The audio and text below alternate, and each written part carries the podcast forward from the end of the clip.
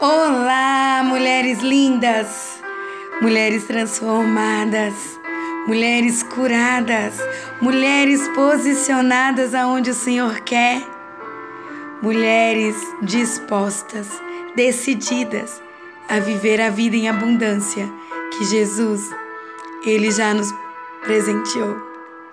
Meu nome é Francis Lene Mercedes. Eu falo diretamente de Belo Horizonte, Minas Gerais para vocês aqui no Devocional 430. E hoje eu venho aqui falar com vocês sobre Lucas 6. Quantos ensinamentos nós temos no livro de Lucas? E em Lucas 6, nós vemos bem no início Jesus ele sendo questionado por alguns fariseus sobre o sábado e eles recebem uma boa resposta de Jesus, que eles decidem até não questionar mais. Depois do versículo 12 até o 16, nós vemos a escolha ali dos apóstolos, dos doze apóstolos: Simão, André, Tiago, João, Felipe, Bartolomeu, Mateus, Tomé, Tiago, Simão, chamado, chamado Zelote, Judas e Judas Iscariotes. E depois, do versículo 17 até o 42, nós vemos também Jesus falar sobre a verdadeira felicidade. E me chama muito a atenção o versículo 26, que ele diz assim: Coitados de vocês que dependem das provações dos outros, sempre preocupando em agradar a todos. Essa escravidão compromete a sinceridade. Uou, né? Uou, como me chama a atenção esse versículo. Como nós, muitas vezes, vivemos numa, numa situação de depender da aprovação do outro para sermos felizes e nós não dependemos da aprovação do outro. Nós precisamos é de Jesus, dele estar no caminho, nos conduzindo. A nossa verdadeira identidade está em Cristo, está em Deus e não nas pessoas ou no que as pessoas dizem. E também por último, né, aqui também nesse capítulo, no 46 até o versículo 46 até o 49, Jesus ele nos convida não apenas para ler a palavra, mas também aplicar a palavra de Deus. Minha amiga, a palavra de Deus é nosso alimento. Nós precisamos nos dedicar totalmente a estudar, a conhecer a palavra porque a palavra é de Deus. Né? A Bíblia diz: é, conhecereis a verdade, e a verdade vos libertará. E essa liberdade ela vem de Deus. Quem que é a verdade? Deus. Ele é que nos liberta da escravidão do pecado, da escravidão do mundo. Mas minha amiga, eu quero chamar a sua atenção para os últimos versículos, do 27 até o 36. Jesus Cristo ele começa a ensinar qual deve ser ali o nosso comportamento diante dos conflitos da vida. Ele contradiz a norma usual e estabelece novos princípios para os seus seguidores ali. E ele diz assim: amem aos seus inimigos, façam bem aos que os odeiam, abençoe os que o amaldiçoam, orem por aqueles que o maltratam. Agora não podemos pagar o mal com a mesma moeda. Quando somos atacadas, devemos apresentar o bem, minha amiga. E minha amiga, cuidado com o julgamento. Do versículo 37 ao 42, Jesus Cristo ele nos ensina ali que devemos ter muito cuidado na hora de emitir juízo sobre o próximo. Isso porque a mesma medida e intensidade que julgamos, nós seremos julgadas. O melhor caminho a seguir neste trecho é o amor. Não procure defeitos em outras pessoas. E quando elas errarem, se ponha no lugar dela. Se perceber que a pessoa ama o pecado, ore por ela.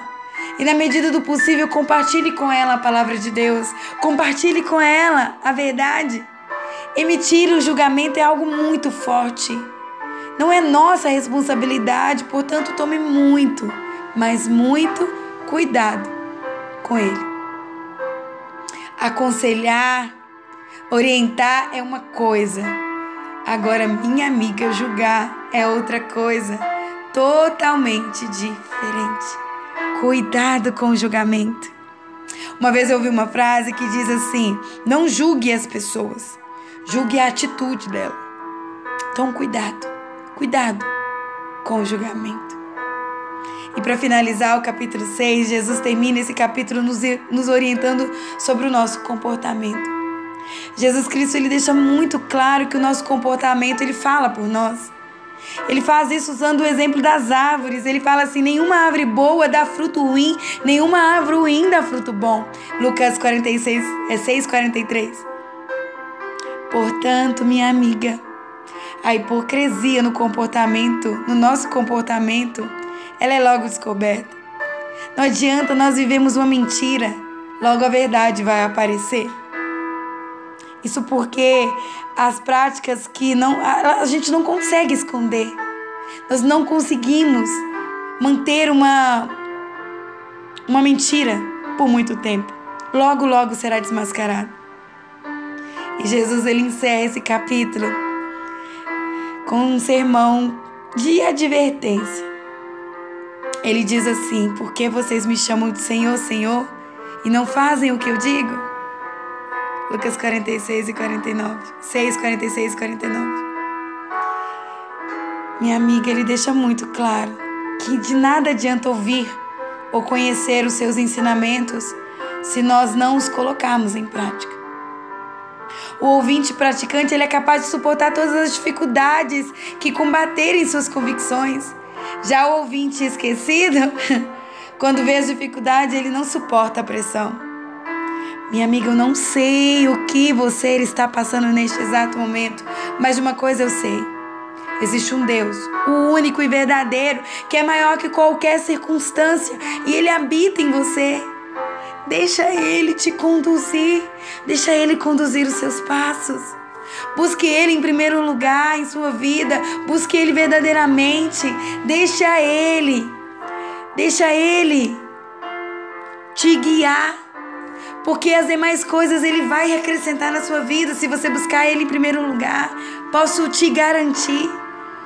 Eu falo isso por experiência própria. Vale a pena viver uma, livre, uma vida livre, uma vida em paz não porque a vida é perfeita, não porque você não tem mais problema, não, mas sim porque nós somos filhas de um Deus perfeito e Ele está conosco em todo o tempo, Ele não desiste de nós.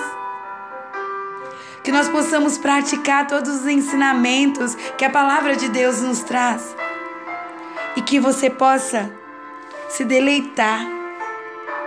Toda vez que você for ler a Bíblia, não vá até ela para encontrar Deus. Deixa Deus encontrar você.